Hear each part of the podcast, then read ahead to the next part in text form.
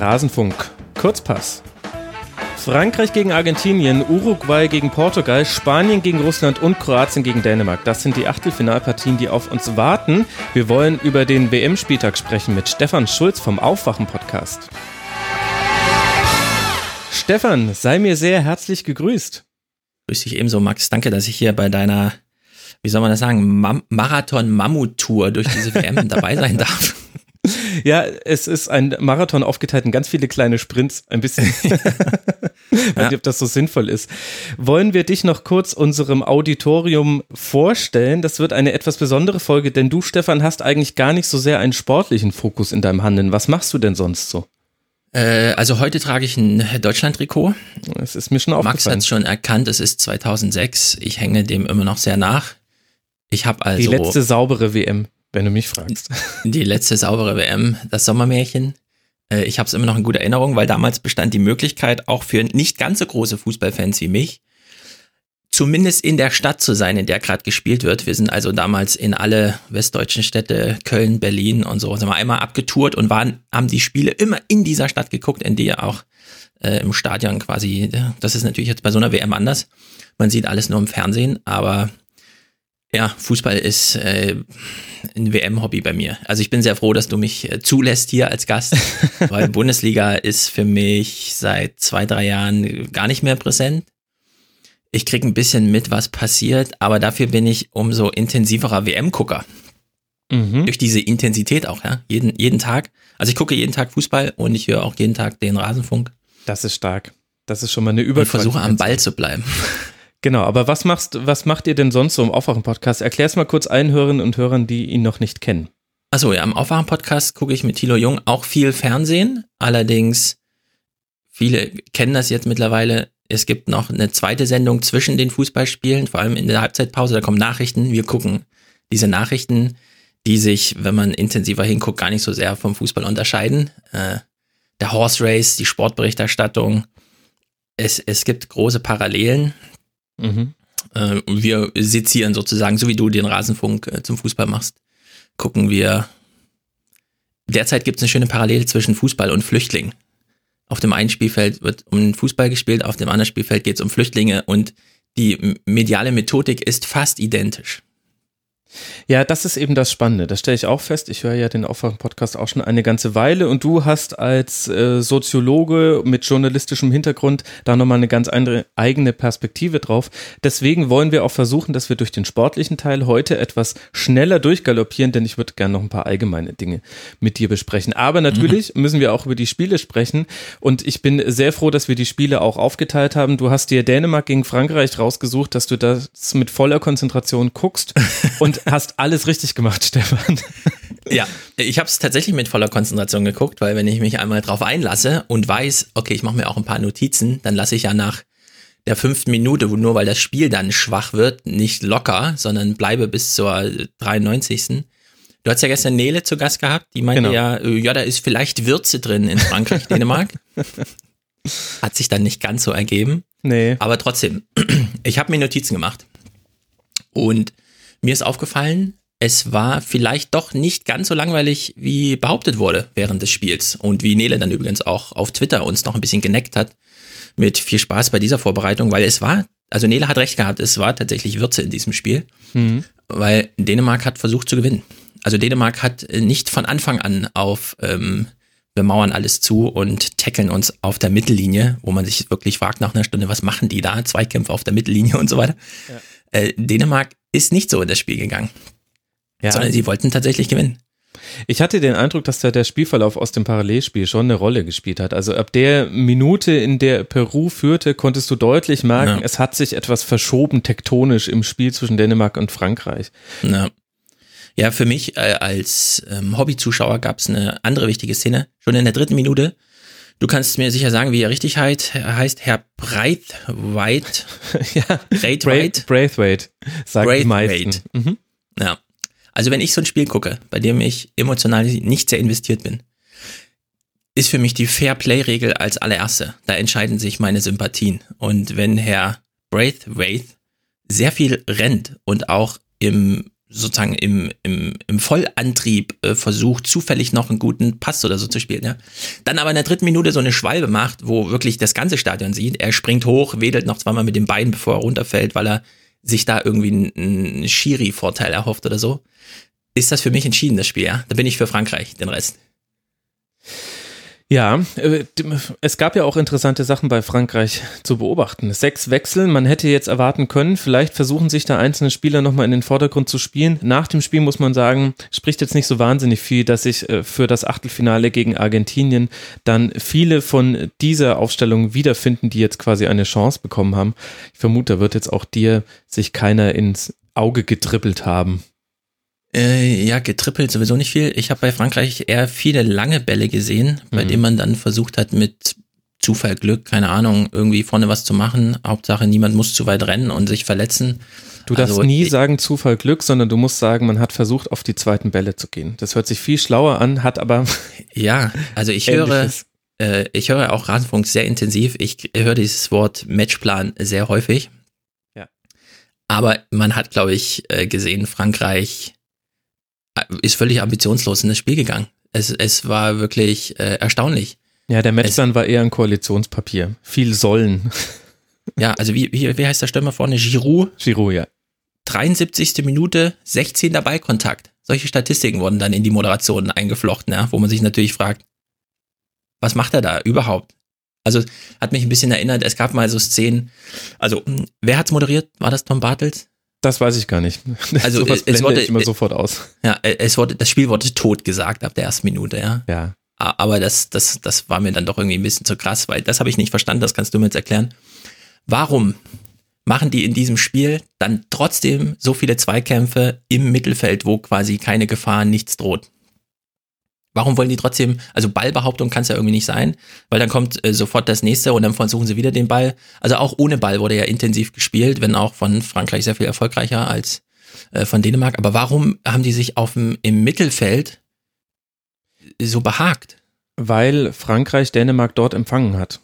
Also man unterscheidet beim Fußball ein Angriffspressing, das bedeutet, du, du stehst schon quasi dem Innenverteidiger in seiner eigenen Hälfte auf dem Fuß, wenn er versucht, das Spiel aufzubauen, von einem Mittelfeldpressing, wo du quasi wartest und ab dem Moment, wo die Mannschaft, die den Ball hat, die Mittellinie überschreitet, versuchst du dann auch den Ball zu gewinnen und gehst quasi in die Zweikämpfe und dann gibt es noch ein sehr, sehr tiefes Verteidigen, das ist aber nicht besonders ratsam, weil dann ist der, die Entfernung zum eigenen Tor nicht mal so groß. Und das ist der Grund dafür. Frankreich hat halt ganz gechillt gewartet in der eigenen Hälfte, bis Dänemark kam. Ab der Mittellinie, das ist dann immer auch ein ganz gutes optisches Reizsignal, war dann klar, okay, ab jetzt gehen wir in die Zweikämpfe und so kommt das dann zustande, dass man das Gefühl hat, nur in dieser, in dieser Mitte des Feldes äh, spielt sich alles ab. Und das hatte aber wesentlich damit zu tun. Umgedreht war es bei Dänemark genauso. Die haben auch Frankreich nicht offensiv zugestellt, sondern wenn Frankreich den Ballbesitz hatte, hat sich Dänemark wieder tief fallen lassen. Und dann hast du genau das Gleiche in die andere Richtung. Das ist was, was wir in der Bundesliga ehrlich gesprochen 100.000 Mal gesehen haben in der letzten Saison. Deswegen hat es mich auch ein bisschen gewundert, wie schlimm äh, die Kommentatoren und Moderatoren und der Experte im Studio dieses Spiel fanden. Denn im Grunde war das einfach nur Bundesliga 0815.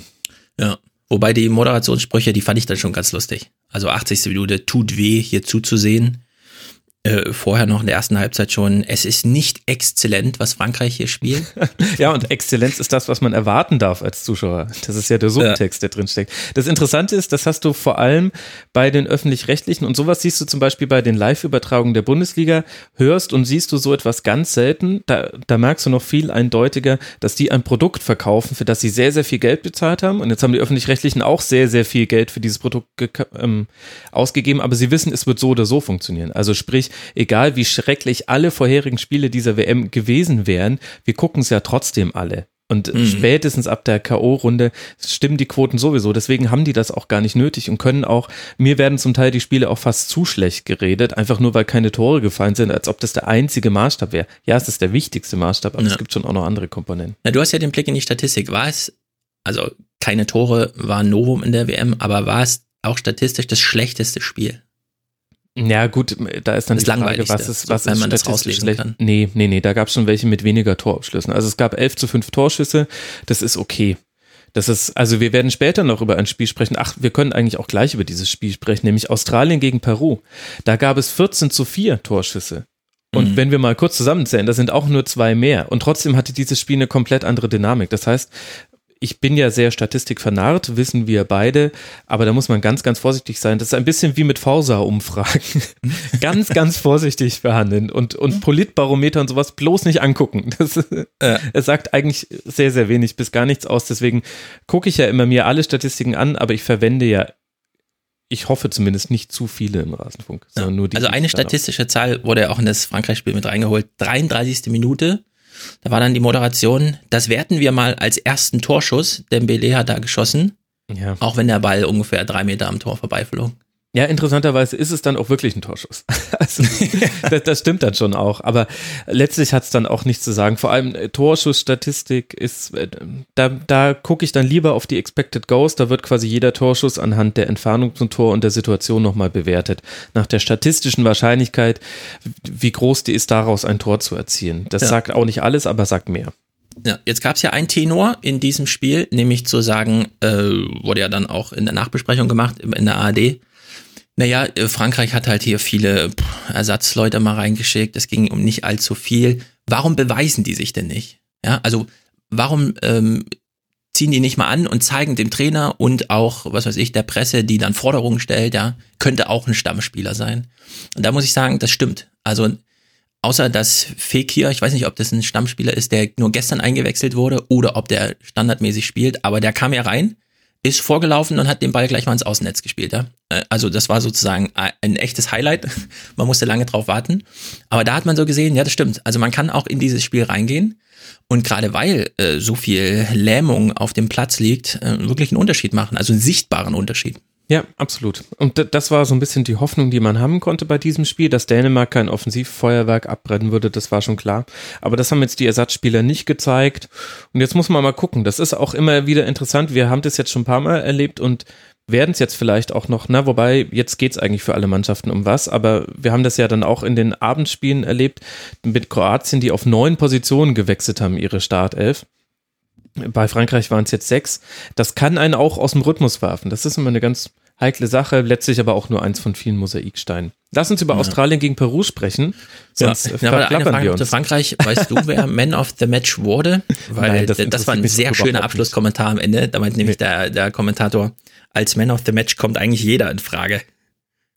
Und das hatte sehr gute Aussagekraft für das Spiel, fand ich. Ja, das ist ganz gut. Aber sowas ist grundsätzlich, das ist ja Marketing. Da befasse ich mich nicht mit.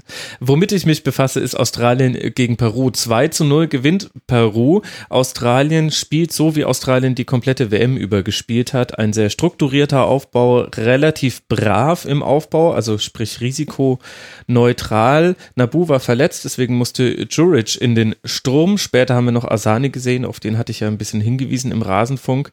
Aber am Ende so ein bisschen umgedrehte Vorzeichen. Insgesamt hatte Peru nur vier Schüsse, drei davon gingen überhaupt aus Tor, zwei rein. Und äh, das ist äh, so zum einen eine lustige statistische, statistische Petitesse, aber es steht schon auch ein bisschen für dieses Spiel, denn das, was Australien gefehlt hat, waren nicht die Torchancen, sondern es war die Qualität des Verwertens der Torchancen. Also da hast du gemerkt, das war das, was, was in diesem Spiel dieser Mannschaft gefehlt hat und dass dann die andere Mannschaft aus wenig sehr viel macht, das ist dann ein bisschen Pech. Aber auch so hat Australien es in der Hand gehabt und hatte nicht die Qualität, es sich zu nehmen. Ja, Australien habe ich so peripher aus dem Augenwinkel immer gesehen, wenn die Tribüne gezeigt wurde und Frauen weinten mit ihren Kindern im Arm, weil das so eine Familienveranstaltung war, zur WM nach Russland zu fliegen. Keine Ahnung. Also das Publikum fand ich sehr familiär.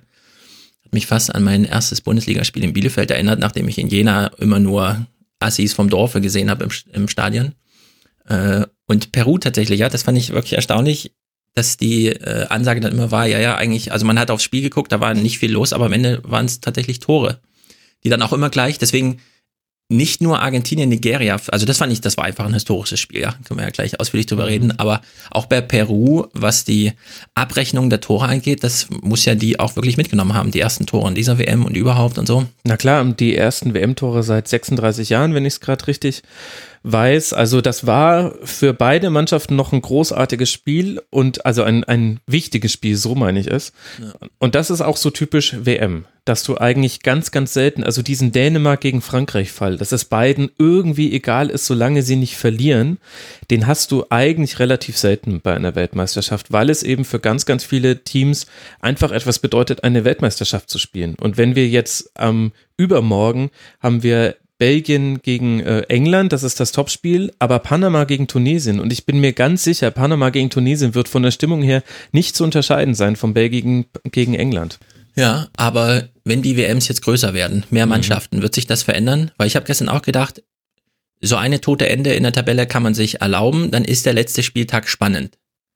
Aber wenn jetzt mehr Mannschaften einfach abgeschlagen unten drin liegen und dann machen es die beiden Spitzen unter sich aus in dem Spiel, in dem sie auch gegeneinander spielen, dann droht wahrscheinlich häufiger so eine Konstellation wie eben Frankreich, Dänemark am Ende, wo, wo einfach die Tabelle schon entschieden ist und der direkte Vergleich dann sozusagen Platz eins, Platz zwei ist im Grunde auch egal.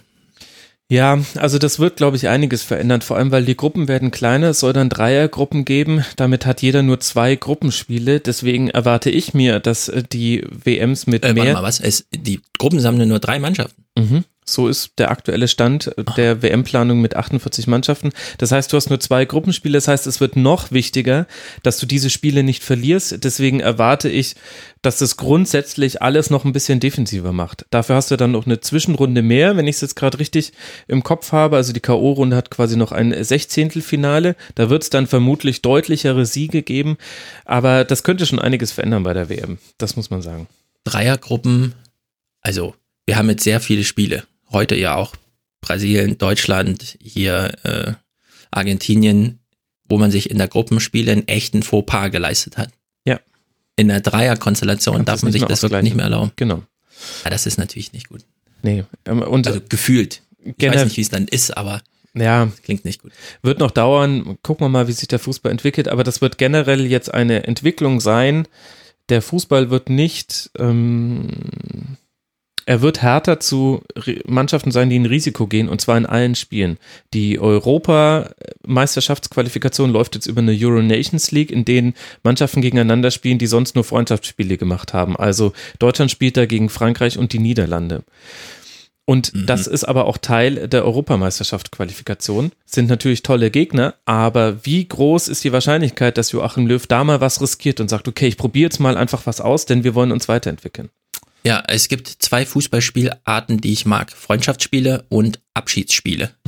ich weiß noch, wie Jürgen Klinsmann damals verabschiedet wurde und es hat Wo er ewig keine nicht getroffen hat, bis ganz ja, zum Schluss. Aber grundsätzlich gab es keine Verteidigung in diesem Spiel, sondern ja, alle ja, haben gezaubert. Das ging alle drei Minuten, war da irgendwie eine Sensation dabei. Ja, da kann man sich auch Legendenspiele ganz gerne angucken. Vor allem, weil da kommt noch so ein Mix mit rein. Wenn sie nur zaubern, ist es mir auch ein bisschen zu viel. Dann kann ich auch die Harlem, Harlem Globetrotters mir angucken. Aber bei Legendenspielen entwickeln die dann meistens nochmal so einen Ehrgeiz. Dann liegen die 0-2 hinten. Und ich habe ein Legendenspiel gesehen, der Bayern-Legenden gegen Liverpool-Legenden. Und da hast du richtig gemerkt, Lothar Matthäus, dem ist das tierisch auf den Zeiger gegangen, dass die 1 zu 4 hinten lagen. Und dann sind sie bis auf 4-4 rangekommen. und er hat halt einfach drei, vier Sprints angezogen und die anderen haben dann auch gesagt, ah ja, nee, ich habe jetzt keine Lust, mich hier zu verletzen. Komm dann, wenn es dir so ja. wichtig ist, bitte. Ja, ich, ich finde sowas gut. Also einzeln, ich, ich bin, ich gucke halt einzelne Szenen gern. Ja, du bist das, quasi der Highlight-Zuschauer. Ja, äh, lass uns doch mal so einsteigen bei Argentinien, weil mir ist was aufgefallen.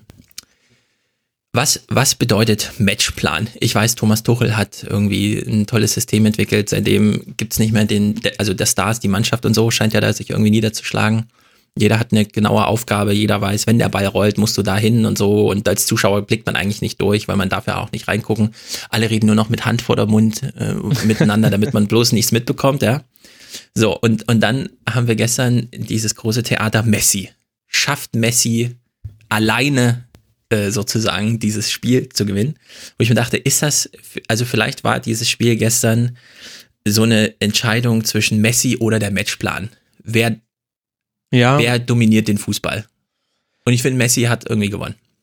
Jein. Also ja, für dieses eine Spiel würde ich dir da schon recht geben und Messi hatte auch eine überragende Rolle gespielt und der Matchplan Argentiniens sah halt schon immer so aus, wie bringen wir Messi in die Situation, dass er das machen kann, worin er sehr gut ist. Also in dem Spiel zum Beispiel Dribblings gewinnen, der hat äh, sieben von neun Dribblings gewonnen, hat seine, immer wo er war, hat er eigentlich den Platz beherrscht und er hatte ganz, ganz viele Ballkontakte relativ tief in der nigerianischen Hälfte und das war der große Unterschied zu den bisherigen argentinischen Spielen. Da hatte er die Ballkontakte meistens ein bisschen zurückgelagert oder im zweiten ja, Spiel gegen Kroatien hatte er fast gar keine. Ja, genau. Weniger Ballkontakte als Agne Tormann war so eine statistische Zote, die ich bisschen bedrückend fand, ehrlich gesagt. Genau, aber gegen ja, Kroatien jetzt, ne? Gegen, ja. gegen Nigeria hatte er die drittmeisten Ballkontakte und da ist quasi dann der Matchplan, ist dann Teil dessen, dass du diesen einen Ausnahmekönner in Abschlusssituationen bringst. Interessanterweise ist es aber so, ich sage dir, wenn nicht Rojo dieses wunderbare 2 zu 1 macht, dann reden wir ganz anders über dieses Spiel. Dann sagen wir, Messi hatte zwar eine richtig tolle Aktion, nämlich dieses 1 zu 0, das war, das war purer Zucker, die Ballmitnahme eine Sensation. Wunderbar. Also es war richtig, richtig gut. Aber in der zweiten Halbzeit hast du recht wenig von Argentinien gesehen und auch recht wenig von Messi gesehen. Und ich glaube, das ja. Narrativ zu diesem Spiel wäre komplett anders gewesen, wenn Nigeria das 2 zu 1 gewonnen hätte, was möglich gewesen wäre. Nicht nur wegen dieses VRR-Reviews, wo ich sage, okay, dass es da keinen Strafstoß gibt, sondern auch die Chance von Igalo war es in der 83. Minute. Auf einmal steht er vorm neu eingewechselten Torhüter Armani. Und er macht ihn halt nicht war auch schwierig, spitzer Winkel. Und Argentinien macht aber noch den Treffer hinten raus. Und wenn das aber 1-1 rausgeht und Argentinien scheidet da aus, dann glaube ich, reden wir auch anders über Messi. Das ja, das stimmt. Ähm, was mir aufgefallen ist, äh, also beide Tore waren vor allem deswegen auch wirklich so Zucker. Also man hat es so gern gesehen, weil das auch so lange Bälle waren, ja. Also sowohl dieses zweite, wo er von Erinnerung an 2006, ja, Neville und Odonkor quasi genau das gleiche Tor nochmal äh, Messi springt dann auch wie Ballack damals auf den Torschützen drauf und so und, und, und die feiern halt einfach dieses kurz vor Knapptor. Aber es waren eben lange Bälle. Äh, es waren keine Freistoße oder Standardsituationen, sondern es waren lange Bälle. Und du stehst und, auf lange Bälle. Äh, also lange Bälle zeigen also lange Bälle sind gut abfilmbar. Da weiß der Kameramann genau, da kommt ja. der Ball jetzt an und dann kann er wunderbar filmen, wie Messi den erst auf dem Knie und dann auf dem Fuß und dann zwei Schritte und rein, ja, also Bilderbuchmäßig und so. Kann man halt wunderbar abfilmen. Aber bedeutet eben auch, äh, Messi musste sich sehr viele Bälle fast selbst erkämpfen, ne? Also richtig weit zurück und dann irgendwie versuchen dadurch. Er hatte keinen zum Anspielen, niemand wollte ihn irgendwie so anspielen. Also er, man musste viel zu viel laufen. Er wurde ein bisschen im Stich gelassen von seiner Mannschaft, glaube ich, die sich da verzettelt hat und irgendwie, wo ich eben wirklich sage, okay, liebe Fußballer, wenn ihr da so einen tollen Matchplan habt und so weiter, es geht halt hier wirklich nicht auf. Und zum Glück habt ihr dann Messi, aber das ist dann, da liegt dann die Wahrheit auf dem Platz, ja. So ein Matchplan ist halt immer schön gedacht. Aber sobald ja. das Spiel läuft, ist es dann doch anders. Ja, beziehungsweise die Gegner haben halt auch einen Matchplan und Nigeria hat das schon gegen den Ball über weite Teile des Spiels wirklich sehr, sehr gut gemacht, aus so einem relativ tiefen 3-5-2 raus. Aber bei Argentinien hast du halt auch an diesem Spiel zwei Dinge gesehen. Zum einen, Argentinien ist nicht so schlecht, wie sie sich gegen Kroatien präsentiert haben. Ein Banega hat ein tolles Spiel gemacht, aber du hast auch gesehen an einem anderen, der eigentlich ein okayes Spiel gemacht hat, nämlich Mascherano, was Argentinien einfach fehlt. Also die grundsätzliche Qualität jenseits von Messi ist nicht wahnsinnig hoch. Und dann kannst du damit in ein Achtelfinale kommen. Es kann jetzt aber auch gegen Frankreich sehr schnell Schluss sein. Und Nigeria hat viele Dinge sehr gut gemacht. Das muss man sagen. Hinten raus hat, haben, glaube ich, einfach auch die Kraft hat gefehlt. Also diese Flanke zum, zum 2 zu 1, die darf nie im Leben so unbedingt geschlagen werden. Ja. Der, der Verteidiger steht vier Meter entfernt und er hat nicht mehr die Kraft hinzugehen oder nicht mehr den Willen. Der Innenverteidiger steht dann auf der falschen Seite von Rojo. Also er hätte ihn ja auch wegsperren können. Das war einfach Pech. Wir waren einfach durch. Ja, also der nigerianische Trainer, unser Mann Rohr, ja. wie heißt er mit Vornamen? Gernot. Gernot, Gernot Rohr, hat nach dem Spiel gesagt, meine Mannschaft hat toll gekämpft, zum Teil auch gut gespielt. War ja. überhaupt nicht mein Eindruck von dem Spiel. Weil das, was ich bei Dänemark so merkwürdig fand, zu viele Freikämpfe im Mittelfeld, wo man sich denkt, was habt ihr denn jetzt gewonnen, nachdem hier fünf Mann auf den Ball gehen und so weiter, ja? Schafft man das 90 Minuten? Ist das Verletzungsrisiko nicht so hoch? Nigeria hat im Mittelfeld irgendwie gar nicht gespielt. Also, ja, ja, ja. Wenn die Argentinier, also mein Eindruck war so, wenn die Argentinier den Ball haben, dann sagt mhm. Argentinien, ja, so die zehn Meter vom Strafraum, da, greifen wir dann ein, aber vorher spielt gerne Golf hin und her, ja, macht irgendwas, keine Ahnung, ist uns im Grunde egal. Wir gehen da gar nicht hin. Und das fand ich dann schon wieder, also bei Dänemark habe ich gewundert, warum vergeuden die ihre Kräfte da so im Mittelfeld. Bei Nigeria habe ich gedacht, aber warum, warum greift ihr da nicht ein in das Spiel? So toll ist doch dieses Passspiel von Argentinien auch nicht. Ja, geht doch da, also da könnt ihr euch die Bälle holen, anstatt erst sozusagen auch ein bisschen, also da schwingt ja, umso näher man am Strafraum ist, umso mehr schwingt der Hoffnung mit, dass man das dann auch schafft. Und Nigeria hat es da immer drauf angelegt. Ja, aber weißt du, was der Grund dafür ist? Heutzutage versuchen die Mannschaften einfach kompakt zu stehen und kompakt bedeutet, dass die Zwischenräume zwischen den äh, Spielern, die verteidigen, nicht allzu groß sind, weil dann kannst du da als Gegenspieler nicht reinlaufen.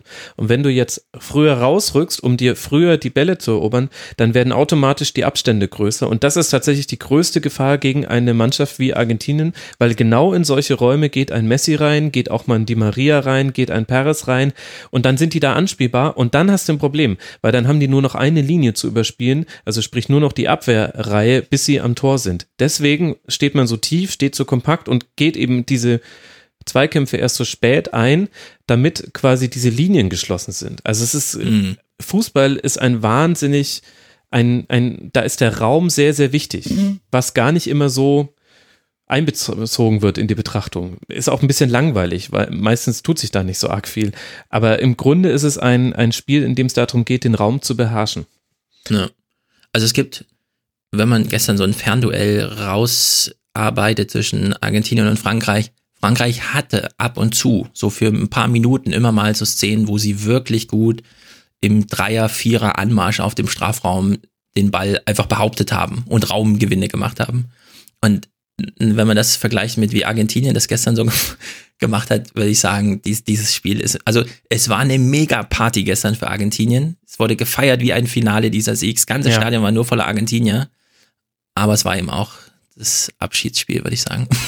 Das aus dieser WM gegen Frankreich. So schlecht sie gestern waren und so, aber man hat es doch in Teilen gesehen, dass da einfach Argentinien, also mein Eindruck war auch immer in der ersten Halbzeit schon, Argentinien kann sich da nicht steigern bei dem, was sie gerade machen ich meine, die haben teilweise Bälle ins Ausgeköpft, ja, Pässe, die rüberflogen übers Feld, flogen ins Aus, konnten gar nicht angenommen werden und solche Sachen. Also da fehlt einfach extrem viel. Frank also ich, ich habe nur gestern dieses Frankreich-Spiel so intensiv geguckt, die vorher nicht. Aber ich kann mir da, ich glaube, Wetten macht da wenig Sinn gegen Frankreich. Ja, und das ist aber das Wunderbare am Fußball. Es kann trotzdem auch ganz, ganz anders laufen. Aber so in der grundsätzlichen Bewertung gebe ich dir da völlig recht. Also Argentinien, irgendjemand hat gestern getwittert und all der Aufwand nur dafür, dass man im Achtelfinale gegen Frankreich ausscheidet. das ist ein guter Eindruck. Äh, es gab gestern zwei Fehlentscheidungen, würde ich sagen. Ja, die elf Meter relevant waren. Ja. Bei der erste war Nigeria kein gegen Argentinien. Wir kommen einfach nicht weiter zum nächsten Spiel. es wird lange. Nee, la lass uns kurz über die zwei Fehlentscheidungen. Also ich fand, das waren Fehlentscheidungen. Ja. Wenn zwei Spieler im Strafraum, die berühren sich, die umarmen sich auch mal und der eine versucht den anderen zu halten. Wenn der eine dann fällt, finde ich, äh, äh, man muss dann genau gucken, wurde er gestoßen oder nicht. Und er wurde in diesem Fall wirklich nicht gestoßen. Und es war auch nicht mal ein Ball im Spiel zwischen den beiden. Es war ja nicht mal eine ballrelevante Szene. Und dann einfach zu sagen, das ist jetzt ein Elfmeter, fand ich völlig, also es hat mich echt ein bisschen geschockt. Dass, ja. nachdem die anderen Spiele so gut waren, was Videobeweis und Absicherung von Entscheidungen und so weiter angeht, fand ich das eine völlige Fehlentscheidung. Also hat mich richtig geärgert. Ja, finde ich auch. Also es war Mascarano gegen Balogun bei einem Eckball und der hält ihn so ein bisschen, Balogun fällt und dann gibt's den Strafstoß. Ab dann war auch klar, der wird nicht mehr zurückgenommen, denn diese eine einheitliche Linie bleibt, dass der Videoschiedsrichter nur dann eingreift, wenn ein klarer Fehler vorlag und dafür war es nicht klar genug, aber ich fand auch, es war viel zu wenig für einen Strafstoß. Ich war auch sehr froh, dass es den zweiten Strafstoß nicht gab, so sehr man es Nigeria gegönnt hätte, aber wenn der Ball von Rojo in dem Fall vom eigenen Körper an die Hand anspringt, dann ist das keine, da kann keine Absicht im Spiel sein. Außer er hat ihn sich aufgelegt, um ihn volleyballmäßig wegzuschmettern. Ja, also, also ich sehe das noch ein bisschen anders. Der Rojo hat den Ball mit dem Kopf angenommen, hatte dabei die Augen zu. In der Zeitlupe sieht man es ja wunderbar. Und dann kriegt er ihn auf den Arm und der Ball fällt eben nicht an seinem Kopf sozusagen vorbei, weil er nicht richtig erwischt hat, auf dem Boden zu einem anderen nigerianischen Spieler, der zugegen war, sondern er springt vom Arm wieder hoch und ja also die Aber Situation, dass der Nigerianer den durch Unvermögen zustande gekommenen Ballgewinn in diesem Moment hat, die wurde vereitelt durch ein Handspiel. Ja, aber darum geht es nicht. Es geht nur um die Absicht. Und da gibt es ja. verschiedene Kriterien, die dabei herangezogen werden, nämlich steht der Arm unter Spannung, hast du die Körpergröße vergrößert, gibt es eine aktive Bewegung zum Ball, wie ist die Entfernung äh, zwischen Ball und Hand.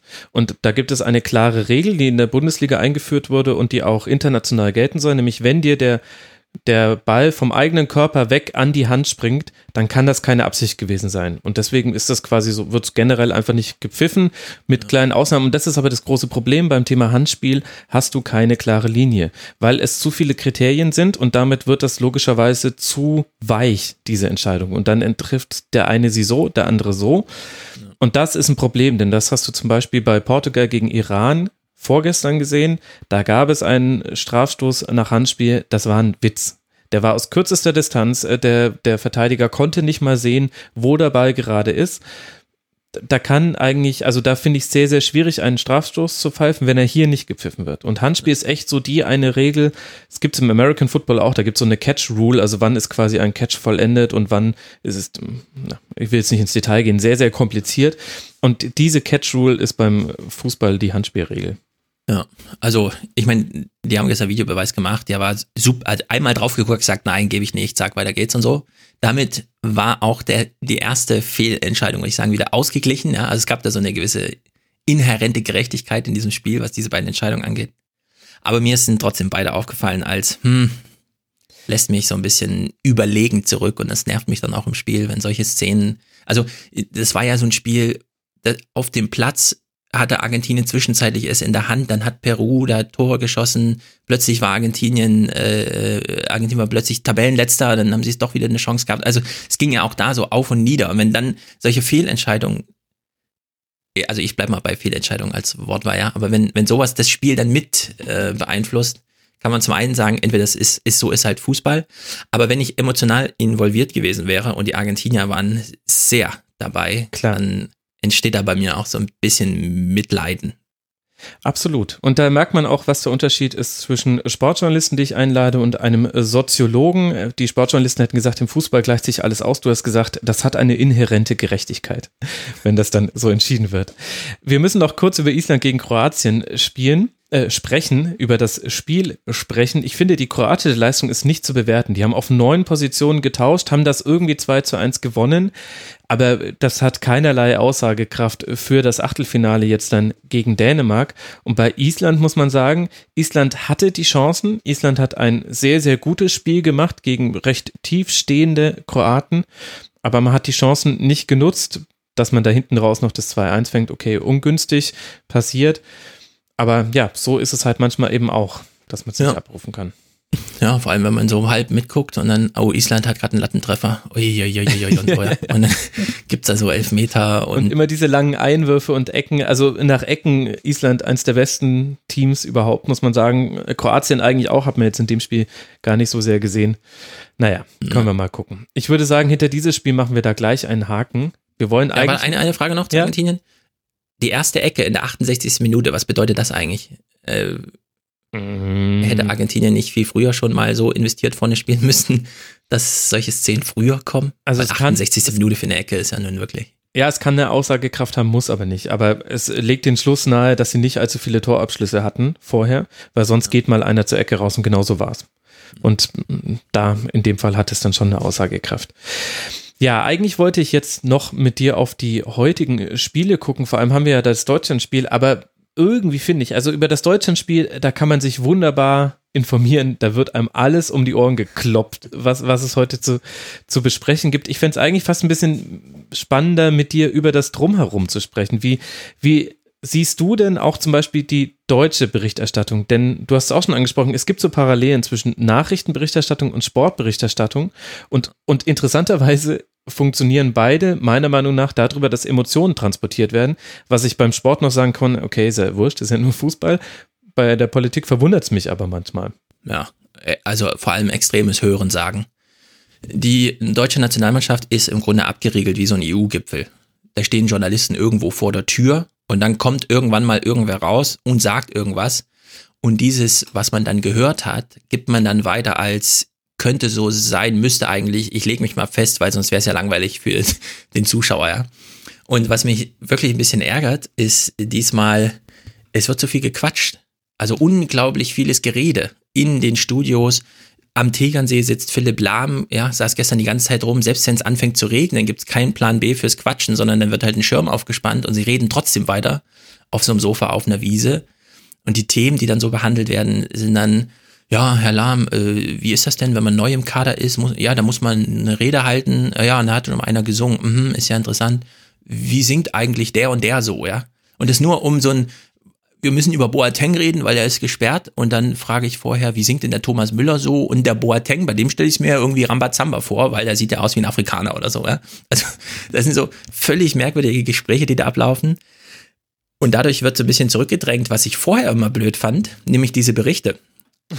Und diese Berichte, die gemacht werden, also so Schicksalsdarstellung mhm. einzelner Spieler, da kommt es, ist ganz wichtig, ist bei Berlin direkt, wenn über Seehofer gesprochen wird, genau das gleiche. Vignette, also am Rand muss es so dunkel werden. Genau. Zeitlupe, ganz Klar. wichtig. Zeitlupe. Es wird keine Realzeit gezeigt, sondern alles läuft in Zeitlupe. Nur beim Torjubel, dann wird nochmal schnell die Realzeit ja. gezeigt. Erst und, wird schnell gezeigt und dann nochmal langsam. Genau. Und ganz wichtig, die Musikauswahl. Und die Musikauswahl ah. ist am besten, wenn sie so albern ist, dass die Moderatoren im Studio selbst noch an, anschließen an so einen Bericht wie gestern.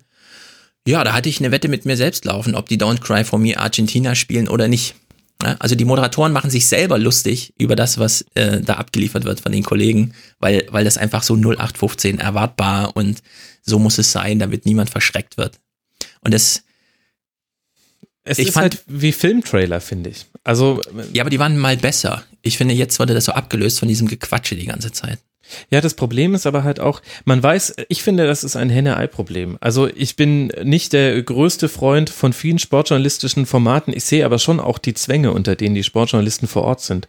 Und die Art und Weise, wie der DFB abschottet, das, das ist einfach nochmal extremer geworden. Es werden nicht mal mehr alle, alle Fragen beantwortet auf den Pressekonferenzen. Gut, auf den FIFA-Pressekonferenzen haben sie es nicht in der Hand, aber auf den eigenen hätten sie es in der Hand. Und dann hast du die Spieler, die bei der Pressekonferenz sitzen, sind jetzt die Spieler, die dann auch auch die übertragenen Sender exklusiv bekommen für ihr 10-Minuten-Gespräch, aus dem man dann irgendwie, ja, meistens senden sie dann auch die 10 Minuten, wo aber dann die Spieler oder Joachim Löw, der dann auch auf beiden sitzt, nämlich erst Pressekonferenzen, dann sitzt er nochmal mit Gerd Delling, sagen ja. exakt das Gleiche. Das heißt, du kannst auch nichts anderes rausbringen als, als die anderen Medien. Und deshalb bedienen sich alle im Grunde bei drei O-Tönen, die relevant waren am Tag. Mhm. Und um die stricken sie halt ganz viel. Und natürlich musst du dann auch in Anführungszeichen quatschen. Ja, wobei mir, das will ich auch ausdrücklich sagen, also gestern war das auch schon so, die Spiel, Spielerexperten sind ja meistens ehemalige Spieler, die gefallen mir durch die Bank gut diesmal. Also die, die Analysen für die Spiele sind so nicht zu tief gehen. So eine Szene holen sie dann nochmal raus, wo man nochmal eine andere Kameraperspektive hat. Und da war ich ein bisschen erstaunt, weil ich sonst äh, ausblende, also nicht gucke.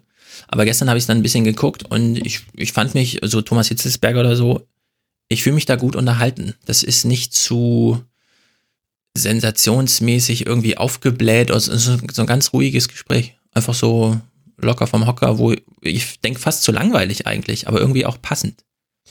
Ja, also ich würde dir recht geben, dass die Experten einen guten Job machen.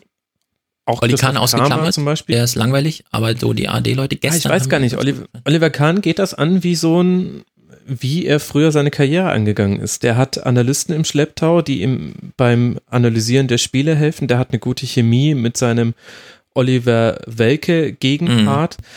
Ich finde, Oliver Kahn macht das eigentlich, also die Experten Hitzesberger, Kramer, Oliver Kahn, das ist okay.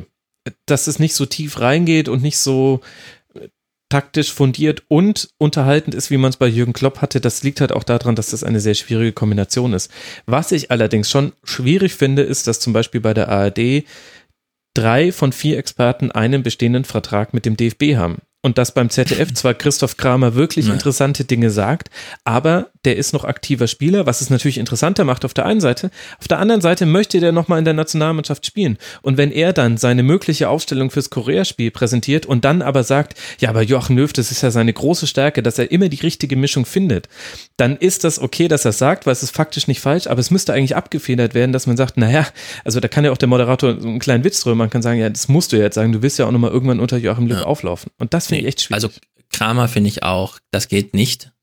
Ich finde es auch nicht unterhaltsam, weil er ist auch einfach zu jung. Also ich will da nicht so einen Ja, er sagt schon ein paar ganz interessante Sachen. Ja, aber im Vergleich zu Hitzelsberger, da fühle ich mich bei ihm besser aufgehoben. Was mich bei Olli Kahn so ein bisschen stört, ist so dieses Beckenbauersche, eigentlich ist mir egal. Also ich bin nicht emotional investiert. Ich habe zu viel im Fußball erlebt, das bringt mich jetzt nicht auf die Palme. Also es ist so ein bisschen zu, Willst du noch Dafür, mehr Emotionen dann, haben? Aber es ist doch eh schon so ein Emotion. Ja, nicht mehr Emotionen, aber mehr so ein, so ein Investment. Also bei den anderen, die man so sieht, jetzt ausgeklammert Kramer, hat man immer den Eindruck, ja, die könnte man sich auch nochmal als Trainer vorstellen, die könnten nochmal eine Rolle spielen. Vielleicht sind das ja auch so ein bisschen Bewerbungsgespräche, sie zeigen sich nochmal. Bei Oli Kahn ist das einfach klar, die Biografie ist abgeschlossen. Ja, er hat ausgesorgt. Mehr als Fußballexperte im Fernsehen wird da nichts mehr, außer halt irgendwelche Posten beim FC Bayern oder so, keine Ahnung, was da mal wird. Aber er ist mir dann nicht einfach nicht investiert genug. Ja. Das hat mich bei Beckenbauer früher immer sehr, also es gab ja viele Spiele, also Beckenbauer ist ja immer bei allen Spielen früher gewesen. Mhm. So. Und dann gab es Champions League Finals, wo das Tor wirklich fiel, als alle schon im Fahrstuhl nach unten waren und so und schon ins Auto stiegen. Und Beckenbauer dann so, ja, so ist Fußball. So ja, wobei das, was du jetzt da meintest, das war dann, äh, da war Beckenbauer selber im Fahrstuhl, da war er sehr investiert, aber ich will eigentlich gar nicht mehr über dieses Spiel sprechen. Ich weiß es nicht. Ich finde, die, die, Experten haben auch einen undankbaren Job, weil sie haben drei Minuten Redezeit, um ein Spiel zu erklären. Was ich an Christoph Kramer interessant finde, ist, dass du das Vokabular eines glaube ich, schon relativ schlauen aktuellen Bundesliga-Profis mal beobachtest. Also es ist Wahnsinn, wie der ganz natürlich mit taktischen Begriffen um sich wirft, die dann auch ehrlich gesagt von den anderen Moderatoren gar nicht eingeordnet werden. Also der spricht von Vororientierung, der spricht von äh, Steckpässen und so weiter und so fort. Also und, und auf der anderen Seite hast du Hannes Wolf, der irgendwie den, den Moderatoren irgendwann mal erklärt hat bei einer Szene, es gibt das kleine Netz und das große Netz. Das kleine Netz ist das, das äh, Netz an der Seite vom Pfosten bis hinten und das große Netz ist dann, und du sagst halt Stürmern immer Ziel aufs kleine Netz. Wenn du das triffst, ist die Chance zu treffen sehr groß. Klar, weil dann schießt man ja in dem Bereich, wo der Torhüter schwieriger rankommt. Das hat er irgendwann mal fallen lassen. Seitdem sprechen die nur noch vom kleinen Netz. Bei Außennetzschüssen gestern hat er auch das kleine Netz getroffen, aber von außen. ja. Wo man auch so merkt, ach krass, äh, da haben jetzt äh, so eine totale Banalität, haben jetzt aber auch die Moderatoren irgendwie interessant gefunden, so dass sie ständig wieder mit einbauen.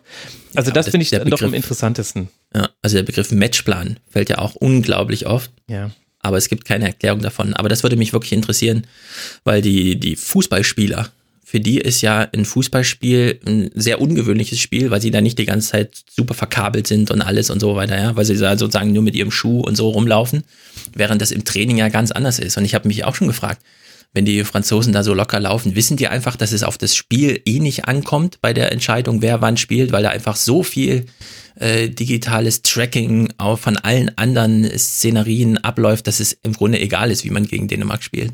Mm, das weiß ich jetzt nicht. Also definitiv ist es so, dass die natürlich wussten, wie es im Parallelspiel steht.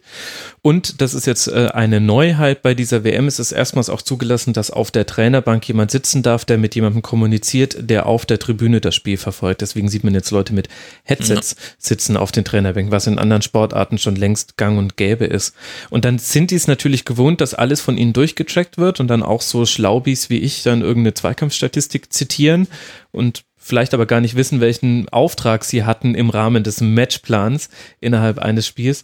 Ich glaube, dass es dir aber auf dem Platz erstmal wirklich alles egal ist. Ich glaube auch, dass dieses äh, Durchverwissenschaftlichen des Fußballs, was auch sehr viel mit digitalen Möglichkeiten zu tun hat, die man früher nicht hat. Also es ist heutzutage relativ relativ etabliert, dass du zum Beispiel das Training aus Drohnenperspektive verfolgst und zum Teil Julian Nagelsmann hat sich eine riesige Leinwand neben den Trainingsplatz stellen lassen in Hoffenheim, weil er noch während des Trainings den Leuten dann die das zeigen will, was sie gerade bei der Trainingsübung falsch gemacht haben. Also sprich, die Spieler ja. sind das schon gewöhnt. Es geht aber halt auch immer noch anders. Und das ist ja auch so einer der Grundkonflikte gerade des modernen Fußballs. Das, wie wissenschaftlich, wie nerdig muss es sein? Muss es der Rasenfunk sein oder geht nicht auch manchmal der Doppelpass? Ja, aber also langfristig interessiert mich schon, ob solche Typen wie Ronaldo oder Messi nochmal eine Chance haben in solchen Spielsystemen, weil die Mannschaft ist der Star, bekommt jetzt eben diese Datenunterfütterung. Und äh, nachdem wie die Spiele so laufen, wie man jetzt auch so ein bisschen die Favoriten straucheln sieht, kleine Mannschaften mit guten Konzepten schaffen es halt wirklich. Also sinnbildlich fand ich so dieses eine Bild, wie Messi so als Gullivers Reisenriese festgenagelt wurde ja, ja, ja. Auf, auf, dem Von Spielfeld. Hm. Ja, und das, das ist einfach sinnbildlich dafür, wie man solche Spieler dann auch wirklich rausnehmen kann. Ja, und ich sage dir genau deswegen werden solche Spieler noch wichtiger. Also, dass wir gerade auch so eine krasse Explosion des Star-Kultus um Spieler sehen, die es noch gar nicht so sehr gezeigt haben. Also Neymar zum Beispiel soll auf einmal der Beste der Welt sein, habe ich bisher von ihm noch nicht sehen können. Dembele wechselt für eine irrsinnige Summe, Mbappé wechselt für irrsinnige Summe. Und es geht mir nicht nur um die Größe der Transfersummen, sondern um den Hype außenrum, dass man wirklich das Gefühl hat, dieser eine Spieler oder diese zwei Spieler, ja. die könnten jetzt die ganze Mannschaft auf ein anderes Level heben. Ich glaube, das wird noch zunehmen, weil dadurch, dass die ganzen Mannschaften oder viele viele Mannschaften sehr, sehr gut gegen den Ball arbeiten können, brauchst du Leute, die Momente schaffen. Ja. Und, und dafür brauchst du eine extrem gute Ballkontrolle letztlich. Und das haben sehr, sehr wenige Spieler. Ja, also die Beträge, die da gestern genannt wurden, auch im Frankreich-Spiel, Le Mans 60 Millionen und sowas, ja. Das ist wirklich. Also wenn man nur so wie ich Fußball guckt und man sieht das so und denkt, dieser jetzt, warum? Ja, also ist wirklich ist sehr außergewöhnlich. Ja, vor allem das ja. Fälle ist sehr hart. Also gucken die dritte mhm. Liga, da müssen die Leute schon gucken, wo sie bleiben am Ende ihrer Karriere oder ja. auch schon in der zweiten Liga. Also ein Thema wollte ich noch ansprechen. Die, ja. Schiere, die Schiedsrichter. Ich habe auch noch ein Thema. Mensch, das wird lange kurz was. Okay, also ja. die, die Matchpläne beinhalten natürlich den Gegner. Auf den stellt man sich ein, pipapo, so wie es immer war, nur jetzt eben anders. Mit mehr Daten und dem ganzen Kram. Äh, man weiß aber auch, welcher Schiri auf dem Platz ist. Und mir ist aufgefallen, ein bisschen negativ auch aufgefallen, vor allem auch in dem Spiel, also wenn Iran spielt, beispielsweise gegen äh, Portugal und so, wenn der Schiedsrichter pfeift. Bislang hatte ich immer nur einen Namen im Kopf von jemandem, der sich überhaupt nicht zusammenreißen konnte, immer zum Schiri gegen ihn vollbrüllte, das war Ballack. Jetzt machen es irgendwie alle. Das ist, als hätte es eine Ansage gegeben, wenn der Schiri pfeift rennt zu ihm. Also die Iraner waren ja da nicht aufzuhalten. Zu fünf standen sie um ihn rum, haben sich die Hand vor den Mund gehalten, damit keiner sieht, was sie sagen und haben ihn vollgequatscht. Es hört auch keiner mehr zu. Wenn der Schiedsrichter mit irgendwem redet, statt einfach zuzuhören, was ist denn hier Sache, wird einfach, umso souveräner die Teams waren, umso weniger ist das Problem. Aber die, ich glaube, es gibt eine große kontrollierte Schiedsrichterbeeinflussung in zunehmendem Maße. Das fällt mir negativ auf. Die aber, glaube ich, auch nichts bringt. Und das ist auch so eine Unart des Fußballs. Das gab es im Fußball schon immer, aber es ist in keiner anderen Sportart so schlecht, und das hat aber auch mit den Zuschauern zu tun. Also die Zuschauer sind, so wie man auch immer sagt, die Konsumenten sind die einzigen, die Dinge verändern können im Kapitalismus. So ist es auch im Fußball. Die Zuschauer sind die einzigen, die das äh, gemeinschaftlich ächten könnten, indem man einfach sagt, das wollen wir nicht sehen. Wir finden das doof, auch wenn es die eigene Mannschaft macht. Sonst wird sie erst nicht mehr verändern. Es ist fürchterlich geworden. Es hat auch dazu geführt, das ist mir auch schon aufgefallen, dass inzwischen Schiedsrichter hast du manchmal den Eindruck, die müssen für Taubstumme das erklären, weil die eine unglaubliche Gestik entwickelt ja. haben. Und diese Gestik wird ja aber nicht mehr, aber das machen sie ja nicht mehr für die Leute, mit denen sie sprechen, sondern ja. sie machen es, ja. damit am Fernsehbildschirm und möglichst genau. auch im ganzen Stadion alle sehen, der hat jetzt eine klare Ansage gemacht. Also ganz oft machen die so Gesten so, nein, weg, weg, weg, mhm. weg. Und das machen die ja. so überdeutlich, damit jeder sieht, was habe ich gerade kommuniziert, um so ein bisschen auch die Zuschauer ins Boot zu holen. Und das ist meiner Meinung nach fast eine Art Hilfeschrei bei manchen Schiedsrichtern, dass die so überdeutlich gestikulieren müssen, weil sie einfach nicht in Ruhe gelassen werden von diesen furchtbar nervigen Fußballspielern, die sich aufführen wie, das ist ein Klischee über den Fußball, was du vor allem in den USA äh, gut nachverfolgen kannst, aber es stimmt, Fußballer führen sich auf wie Kleinkinder. Es ist ja, wirklich genau. fürchterlich. Der hat mir den Ball weggenommen. Nein, ich habe doch gar nicht gefault. Ich habe doch den Ball gespielt. Aber klar habe ich ihn gerade hier ins Krankenhaus gegrätscht. Aber haben Sie vorhin in der 18. Minute davor in den falsch ausgeführten Einwurf gesehen? Es ist unmöglich. Es ist unsäglich. Es macht es auch wirklich anstrengend. Ich kann da auch ich schaffe es dann auch nicht mehr, das zu lösen von sportlichen Leistungen. Also Iran ist ein super Beispiel Natürlich wäre es irgendwie eine schöne Geschichte gewesen, für den Iran weiterzukommen und auch, auch die politische Konnotation, die das vielleicht haben könnte und so weiter und so fort. Aber die Art und Weise, wie man mit dem Schiedsrichter umgegangen ist, das hat mich so sehr geärgert in diesem Spiel. Ja. Schwierig. Ja, ich frage mich auch, ob es da noch, also ist, gelbe Karten für Beschwerden sind ja auch möglich. Ja, es Aber da muss es vorher eben auch eine Linie, eine Ansage von der FIFA, damit auch alle Bescheid wissen und ja, also die Rechtfertigung da sind, aber da da habe ich eine Theorie zu, weil äh, die einfache, die einfache Antwort, die wir zwei uns geben würden, ist, ja, soll er halt einfach mal zwei, drei Spielern gelb geben, dann hören die damit auf. Ich glaube aber, dass das große Problem ist, dass die Schiedsrichter wissen, was dann passiert. Nämlich, mindestens einen von diesen Leuten, denen sie die gelbe Karte gegeben haben, werden sie in einer hohen Wahrscheinlichkeit vom Platz stellen müssen, irgendwann im Laufe des Spiels, weil sich die Spieler auch mit dem Tempo des Fußballs passieren auch viel häufiger Fouls, die geahndet werden müssen.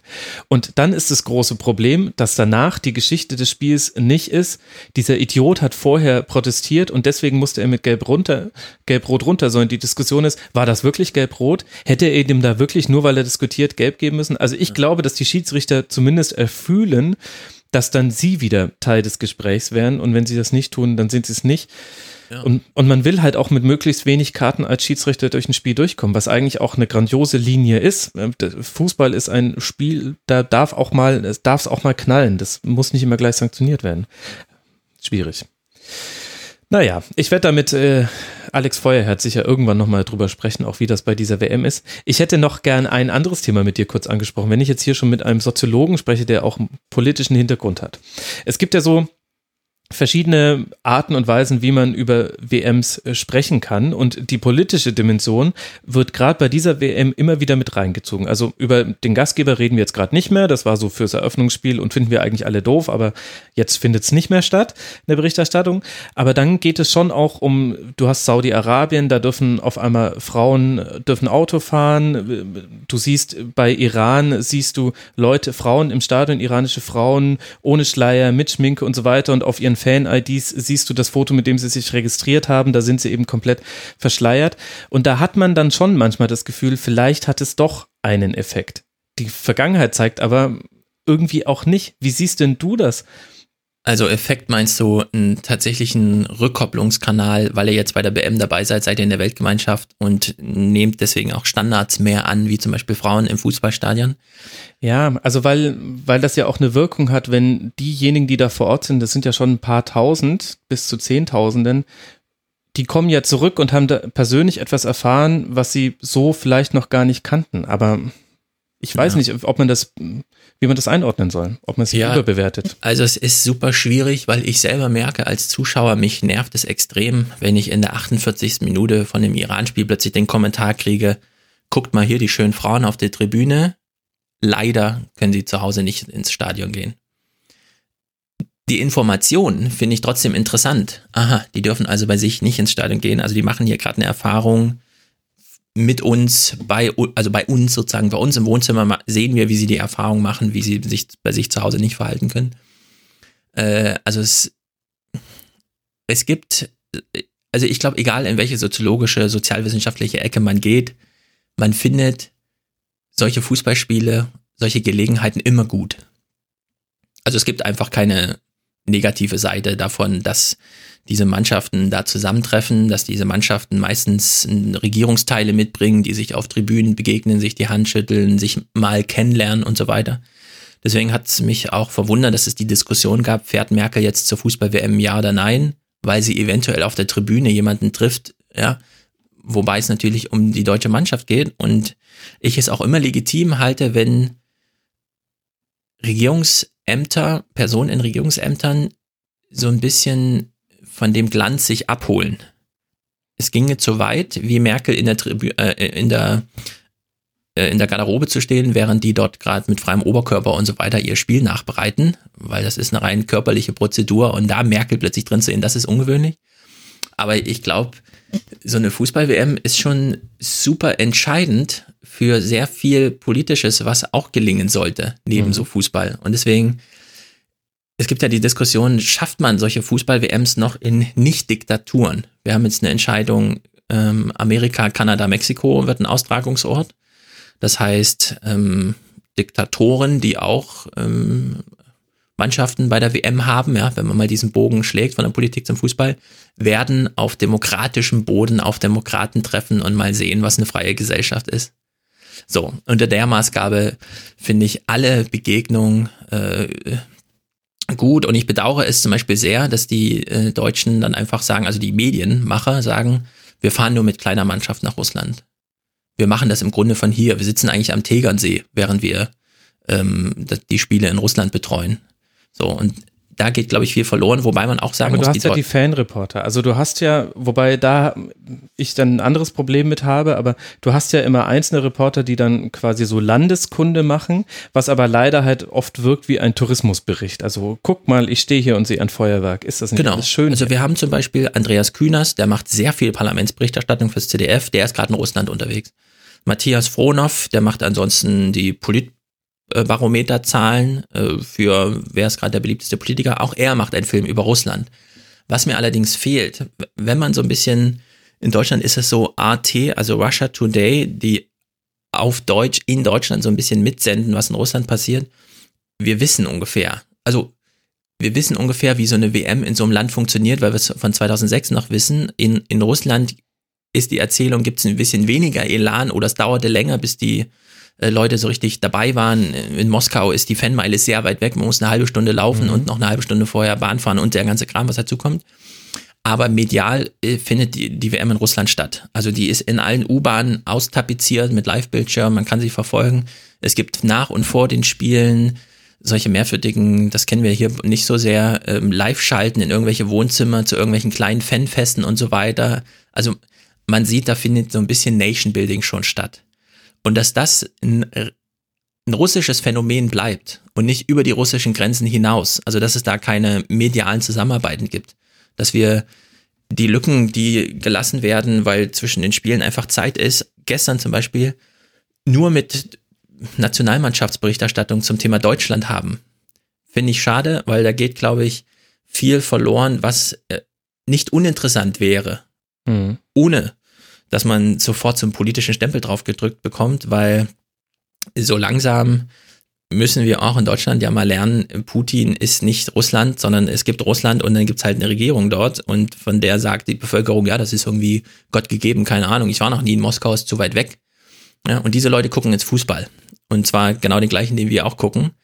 Und auf dem Platz begegnen sich die Mannschaften, aber die Fans begegnen sich irgendwie nicht, obwohl die Technik, ja, diese mediale Technik, Social Media und der ganze Kram, die Sprach, Sprachbarriere ist da. Aber ich glaube, da wäre insgesamt mehr möglich gewesen. Das finde ich ein bisschen schade, dass man das, dass es im Grunde fast ein bisschen egal ist, wenn man in Deutschland Fußball guckt, wo die gerade stattfindet, die WM.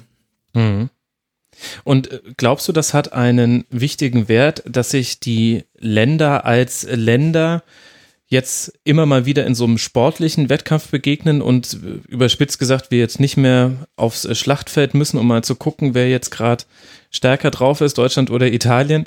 Also ist das jetzt total überinterpretiert aus so einer Akademiker-Sicht, die ich halt habe über meinen Hintergrund? Oder hat es schon Wert, dass man, also die Emotionen, die man sieht auf den Rängen, die sind ja sehr, sehr krass. Du hast es vorhin auch angesprochen. Weinende Menschen, total ekstatische Menschen, zutiefst erschrockene Menschen. Die Emotionen sind so, dass man eigentlich sagt, arg viel größer kann es kaum sein für die Menschen, die das da vor Ort erleben. Und das wird ja dann auch transportiert nach Hause, dass man das auch emotional erlebt. Und hat das eine Bedeutung? Mm, also ich hänge nicht so sehr der These nach, dass wir jetzt zum Glück Fußball haben und deswegen weniger Krieg führen müssen, weil die Fußballer Fußballer stellvertretend äh, eine politische Entscheidung herbeiführen, nämlich wer ist hier der Beste und so. Sondern man muss ganz nüchtern sagen, Kriege finden einfach nicht mehr statt, auch nicht so intensiv zwischen Russland und äh, Europa, stellvertretermäßig in der Ukraine oder so, weil Kriege einfach zu teuer geworden sind. Also da geht einfach zu viel kaputt und man weiß, auf eine Antwort oder auf eine Aktion folgt eine Reaktion und so weiter. Ja, diese Auseinandersetzungen finden alle statt. Nur nicht mehr auf irgendwelchen Schlachtfeldern, sondern da wird halt hier rumgehackt und da ein Wirtschaftskrieg geführt. Wenn man sich anguckt, wie mit der Automobilindustrie umgegangen wird und so. Mhm. Ja, das, das sind quasi Weltkriege, die da stattfinden. Man spricht nicht ohne Grund vom Handelskrieg. Und ich glaube nicht, dass der Fußball auf der Ebene, wo es um abrechenbare, also mit Kennziffern markierte Interessen geht, da irgendwas ändert. Aber der Fußball nimmt sehr viel Emotion aus politischen Auseinandersetzungen, weil man einfach, also da glaube ich an so eine Substitution, ein Fußballspiel zu sehen. Niemand, also wenn Argentinien gestern verloren hätte, hätte niemand so mit Häme irgendwie oder so das Ausscheiden befeiert, sondern so eine Grundempathie ist einfach da. Das sind auch Menschen, sehen wir. Und wir können das sehr gut nachvollziehen. Es gibt eine lange Fußballgeschichte mit Argentinien. Ah, wir können da immer wieder dran aber vielleicht auch die Empathiefähigkeit vieler Fußballfans. Aber ja. Ja, also ich würde schon sagen, es gucken mehr Leute wie ich Fußball als so wie du mit deinen bisherigen Gästen, die so ins Detail auf die Minuten, wer schießt welche Flanken und was äh, ergibt das für nächste Spiele und so, sondern sehr viele gucken so peripher hin so wie ich, die dann einfach mitkriegen, aha, hier findet gerade ein Weltfestspiel statt. Zu welchem Thema auch immer, in dem Falle Fußball, weil es so attraktiv ist, diesem Spiel zu folgen. Und da, glaube ich, hat das einfach einen enorm hohen Wert. Also fast vielleicht könnte man sagen, es ist scheißegal, was die FIFA macht, solange der Ball rollt.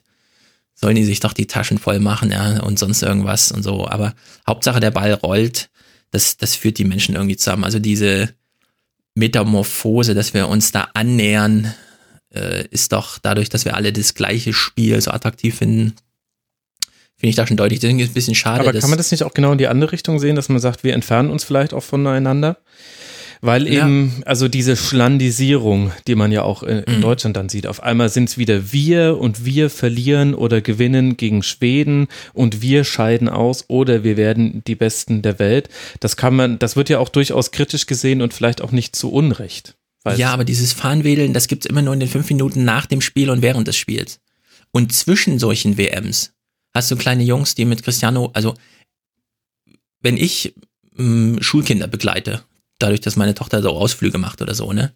Diese Kinder sind einfach Feuer und Flamme für Fußballer. Wenn die ein Cristiano Ronaldo-Trikot sehen, äh, tun die so, als hätten die einen Ball und laufen drei Schritte ganz merkwürdig, ja, weil sie einfach so Spielzüge nachvollziehen. Das hat überhaupt nichts mit irgendeiner nationalen Anbindung zu tun, sondern das ist einfach, da steht der Fußball so richtig im Mittelpunkt.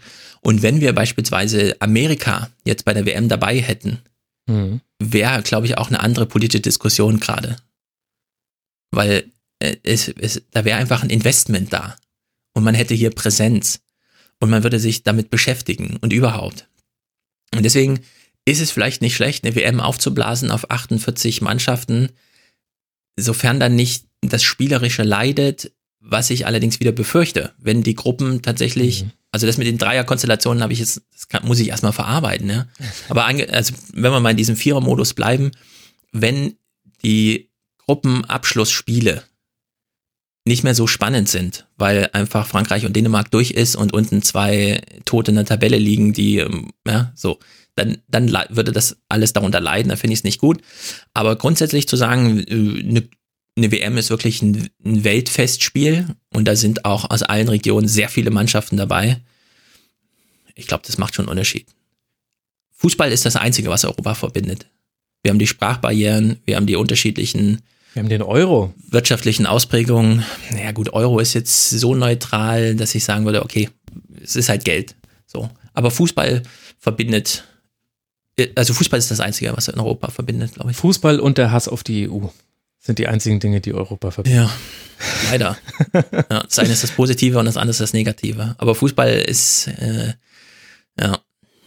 Okay, vielleicht, ich, vielleicht nimmt ja Italien und Niederlande und so, ja, das sind ja auch so kleine Schockmomente, die man auch erstmal verarbeiten muss dass, dass solche Mannschaften dann nicht dabei sind, weil dann wird einfach ein Stück Geschichte nicht fortgeschrieben, die eigentlich fortgeschrieben werden sollte.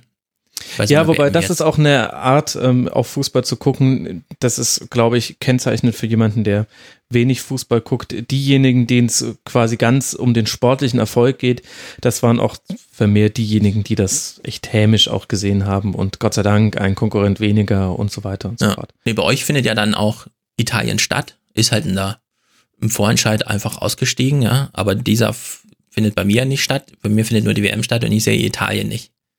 So, gleichzeitig haben wir in Italien gerade eine Conte-Regierung, bei der die fünf Sterne sich nicht so ganz durchsetzen, sondern der Lega-Typ jetzt plötzlich sein Unterstützerpotenzial verdoppelt.